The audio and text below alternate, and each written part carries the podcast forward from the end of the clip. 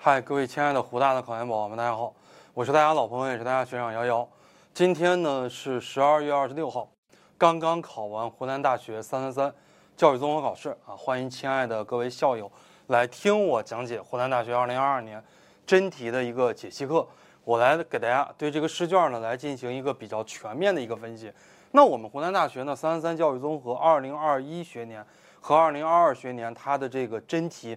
可以说是中规中矩啊，整体来讲呢不是很难，考的也比较基础。我们来看一下名词解释，名词解释呢考到了第一个就是进步主义教育，进步主义教育呢我们需要达到的关键词啊，大概是二十世纪二三十年代，那么它是起源于美国。你如果说起源于欧洲啊，你达成新教运动，那肯定就错了。他反对传统的这种形式教育，他主张以活动课程为主。于是呢，杜威他就说到了啊，帕克是整个设计教设计教学的这个之父啊，进步主义教育之父。那么呢，杜威的学生啊，克伯曲是设计教学法之父。所以这里边的话呢，我们可以举一些例子啊，比代比较有代表性的进步教育的一些例子。比方说，帕克创办了创建了这个昆西教学法，沃特呢他发明了葛雷制，帕克克斯特发明了道尔顿制。以及呢，对于美国的教育产生了非常深远的影响。如果大家这道题再答一些啊，比方说一九五几年的时候，哎，这个进步教育它最后就结束了，那个刊物呢也停办了。最后由于美国的批判声啊，最后怎么样失败了？它失败可以不答啊。如果答一道简答论述题，失败是可以答的。那么答名词解释的话，失败是可以不答的。第二题呢，我们达到了实质教育啊，实质教育呢，它跟形式教育是相对的。在人类教育发展史上呢，裴斯塔洛奇他是比较早的提出来了这个形式教育，而赫尔巴特、斯宾塞他们重视实质教育，尤其是斯宾塞。啊，他谈到了教育准备生活说，教育与学生的实际生活是息息相关的。我们学任何一个东西，必须要实用，必须要为找工作做准备啊。如果学习任何一个东西没有办法为找工作做准备，没有办法为谋生做准备的话，那么这个东西是不值得去学习的。大家如果能把代表人物以及主要观点，以及呢教教育的原则要适应青少年的身心发展规律，能把这三个采分点答出来的话，呃，满分应该是问题不大的。后边呢，我们说一下第三题啊。第三题的话呢，是最近发展区这道题也不是一道很难的题。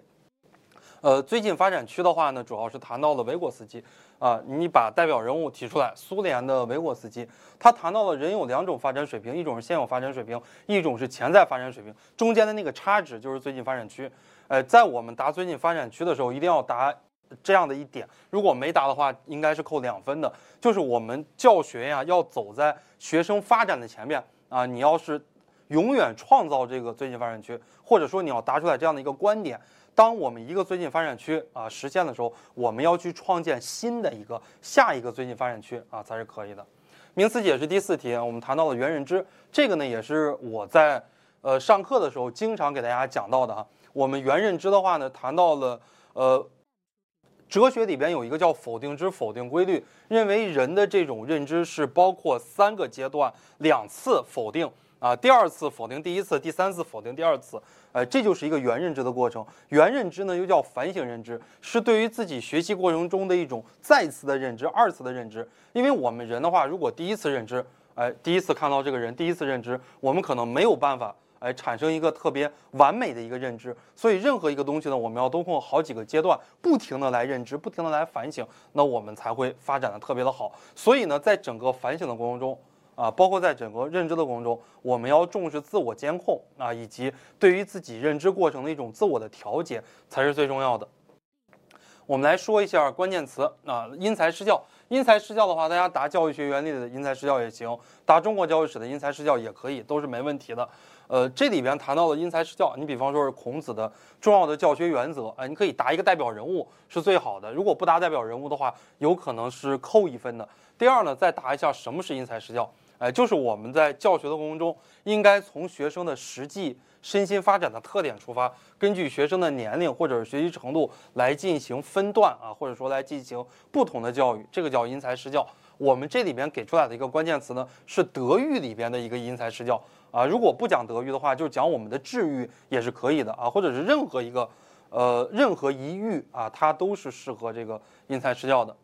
呃，我们来看一下简答题，名词解释就是中规中矩啊，是比较简单的，都是咱们星火的课程或者说咱们最后背诵资料里边的原题。后边的话呢，我们来说到学习策略啊，简述学习策略的类型。我们先答一下什么是学习策略啊？为了我们更好的学习，为了学习达到更好的一个效果，哎，我们发明的一系列的一个策略。后边呢，再答一下学习策略有哪些策略？比方说认知策略啊，是对于我们第一次的认知啊。什么是认知策略呢？里边有一些附属策略。比方说我们这道题你就可以举例啊。这道题的话，因为湖南大学的题相对来讲比较少，哎，我们就可以来举一些例子。呃，举例的话，比方说我们背书啊，六艺礼乐射御书数，礼礼乐射御书数，哎，这就是一种复式策略，对吧？精细加工策略就是你给这个东西编个顺口溜呀，或者说给它有一个呃深度的一个理解呀。呃，组织策略呢，给画一些思维导图呀，等等。每一个策略啊，就像我们第一个里边讲的。每一个大的策略里边包含了好几个小的策略，我们把这个小的策略呢简单的解释一下，或者说呢简单的举一个例子啊就可以了，让老师知道啊你这个你这个是懂的。如果你不展开的话呢，那么这个有可能会扣掉一半的分数，一定要展开啊，一定要举一个例子。原认知策略啊里边有计划策略、监控策略以及调节策略。那么资源管理策略呢，就是管理自己的资源，包括时间呀、空间呀、环境呀，以及自身的主观能动性呀。等等啊，这些呢，包括外在的给你的一些帮助，这些呢都是属于原认知啊，这些都是属于我们资源管理策略里边的。后边的话呢，夸美纽斯的班级授课制啊，今年好多好多学校都考到夸美纽斯。夸美纽斯呢，是我在考前一天带背里边的第一题。我认为外教史里边最重要的一个就是夸美纽斯，它比杜威都重要。果然，今年很多学校考到了这个夸美纽斯。哎，我们来看一下夸美纽斯。那这里边谈到了班级授课制和学年制。班级授课制和学年制其实大同小异，是一个意思。呃，就是我们要把全校的师生按照年龄和学习程度分成班级，每个班级有固定的教室，每个班级派一个老师，每个班级里边又有若干个小组，若干小组又有组长来辅助我们的老师来进行班级的管理啊。我们再答这道题的话，尤其是简答题，我们答出来前边啊。按按照这个名词来答，什么是学年制，什么是班级授课制，大家一起考试，一起升学，这样的一种模式叫做学年制和班级授课制。我们还要答班级授课制的这个优缺点。如果你在答这个班级授课制的时候没有扩展到班级授课制的优缺点，我如果是啊阅卷老师的话，应该至少扣你二到五分啊这样的一个分值。答出来什么是班级授课制，什么是学年制啊？然后再答一下他们的优缺点。优点的话呢，可以有利于教育的普及，可以发挥教师的主导作用，可以发挥班集体的作用。他们的缺点不利于因材施教等等。然后我们来看一下简答题第三题啊。简答题第三题呢是一道辨析题啊。湖南大学的话，以往不经常考这种辨析题，而我们今天考一道辨析题。这道辨析题也是一道特别特别简单的辨析题，说。人的发展呀，这是我们考前带背的啊，这是我们考前一天带背的一道原题，说到了个体身心发展的规律以及我们教育的适应性。哎，人的发展是有不平衡性的。那么人的发展什么叫做不平衡性啊？这里边我们先要答一下，什么是不平衡性？就是在一定的时间之内，哎，这个某些身体的机能或者是心理的机能就会高速发展，过了这一段时间之内，它就不会再发展了，身体或者是心理，这个叫做不平衡性。哎，这就要求我们在教育学生的时候要尊重学生的关键期。哎，我们首先第一步答什么是不平衡性，第二步呢，我们来答什么是关键期，就是做一件事情最重要的时期，一旦过了就没有办法再次重现了。哎，第三的话呢，然后我们再哎，然后我们再答就是不平衡性和关键期之间的一个关系。但是这道题的话呢，首先我们要答是正确的啊，这道题这样的一个表述肯定是正确的。好，这是我们说到的辨析题啊。这道辨析题也不是很难，辨析题主要是两个概念之间来变嘛，就是 A 和 B 之间来变。你要不然呢就说 A 是 B 啊，要不然就是 A 不是 B，反正两个概念之间不断的去变啊，辨析就可以了。之后就来到了论述题啊，论述题这道题考到了耶基斯多德森定律啊，就是我们所说的这个倒 U 曲线，倒 U 之间的一个关系啊，说这个人的这个学习动机。啊，与学习效果之间的关系，人的学习动机越强，学习效果啊我们就越好。问你知道这个对不对啊？你首先你要表一个态。哎，这道题呢就考到了耶基斯多德森定律。第二，哎，说学习动机和学习效果。第二步啊，一般来讲是呈现一个正相关。然后我们答题的第三步，但是呢也不一定啊。当人的这个学习动机达到一定的临界点之后，学习动机如果再强，学习效果哎就会随之下降。这是我们所说的教育心理学里边的耶基斯多德森定律。所以啊，我们再答第四步，第四步应该怎么答呢？我们在教学的过程中，中等的试机，呃，中等的动机，或者说呢合适的这个动机，更有利于学生的身心发展，更有利于我们教学任务的完成。或者说，哎，这道题因为是论述题嘛，你再写到第五步，就是针对于不同难度，啊，针对于不同难度的这个学习的任务，哎，我们要采取。不同的学习动机，比方说我们学习简单的东西，我们学习动机越强越好，对吧？学习难的东西呢，我们学习动机一定要控制啊。这是我们说到的这个最后一道题呢，考到了双减哈。双减的话，考前带背我们的热点里边的原题啊。所以说考湖大的宝宝肯定是非常幸运的。双减，这是我们一道原题啊。双减之下啊，有哪些问题？比方说，对于家长会造成焦虑，会于学生对于学生压力特别的大。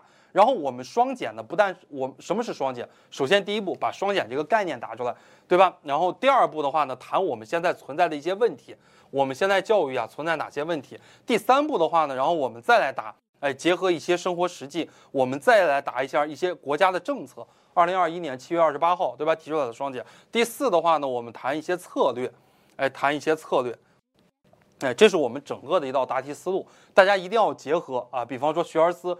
呃，在十二月二十一号破产了，对吧？比方说新东方，哎，放弃了这个中小学培训的这些等等等等，我们结合这些来答，哎，是可以的。双减的话呢，呃，首先的话呢，我们来答一下它的这个概念。双减是减两个方面，一个方面是减轻学生的负担，另外一个方面呢是减轻校外培训机构的负担。像新东方、学而思这种培训机构，他们的负担也很大，对吧？老师从早到晚的来上课，做死的来补课，压力也很大。其实也是给他们减轻负担，但是他们讲了，我不想减轻负担，我就想多赚钱，那也不行啊，那必须要减轻你们的负担。所以先答一下什么是双减啊，然后再指出一下，如果我们不双减，我们的教育可能会存在的一些问题。对于学生来讲怎么样？对于社会来讲怎么样？呃，大家越来越内卷，大家越来越补课补得厉害，对吧？结果呢，就是人家上北大清华的还是上北大清华，那你家孩子该上一个加里顿大学还是加加里顿大学？所以指出一些问题，对于家长攀比呀、焦虑呀，对吧？然后会造成一些教育的不公平啊，这些我们都要答出来。那你城市人家的孩子就可以补课，那我家农村人没有钱，对吧？农村呢就没有办法补课。呃，结合一些实际的问题来答，来举例子。所以这道题的话呢，大家一定要答的多一点。我给大家写了一二三四五五大方面。呃，如果要是答的少了，或者说这道题答了一页，嗯，或者是一道半一页半，答一定要答一页半啊。如果是少于一页半的话，这道题会给老师很不好的印象分的，因为我们湖南大学整体的题量不是很多。啊，后边的话呢，也可以结合一些教师轮岗制，呃，就是教师怎么样来提高呀，或者说我们现在课后服务呀，呃，或者呢再谈一些学校职能呀，对吧？我们学校是有这种职能的，啊，学校职能的一个转变呀。以前的话，学很多的职能都是课外培训机构来进行。培训了，现在我们的学校的话呢，进行二课呀，进行周六周日寒暑假的这种集中补课呀，素质拓展呀，哎，说一下课后的一些服务，那么以及呢，教师啊，就减轻这种压力之后，哎，对于教师有哪些好处？教师有更多的这个时间可以陪家里人了。就像我们考前一天带背也讲到了教师教师职业冲突，教师如果你不双减啊，这个压力特别的大，没有时间陪家里人，所以在我们现在这个。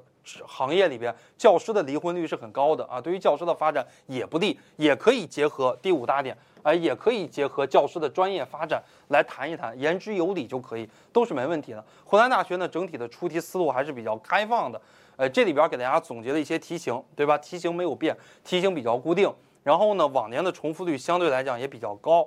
第三的话呢，就是最近一些年的话呢，呃，出题人呢有一些小心思，就是穿了一个外衣啊，比方说。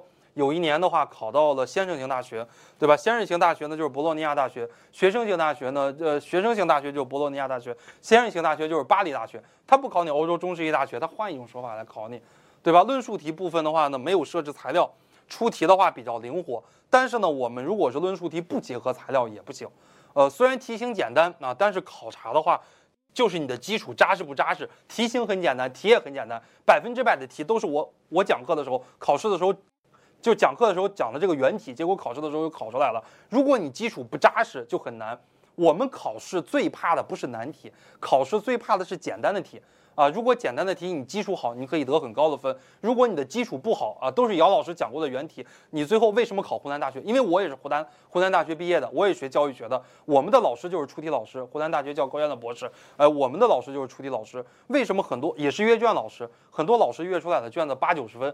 哎，你不是说学长都讲了吗？你八九十分，你基础不好。你如果基础好，按照我这个答题思路来，能得一百二，能得一百三啊，是特别特别简单的。那我们整个呃，我们整个湖南大学的真题解析就给大家讲到这儿啊。二十七号晚上七点半，在我的微博有考后指导课啊，欢迎大家来听。那我们祝所有考湖南大学的同学可以考研成功，一战成硕。谢谢大家。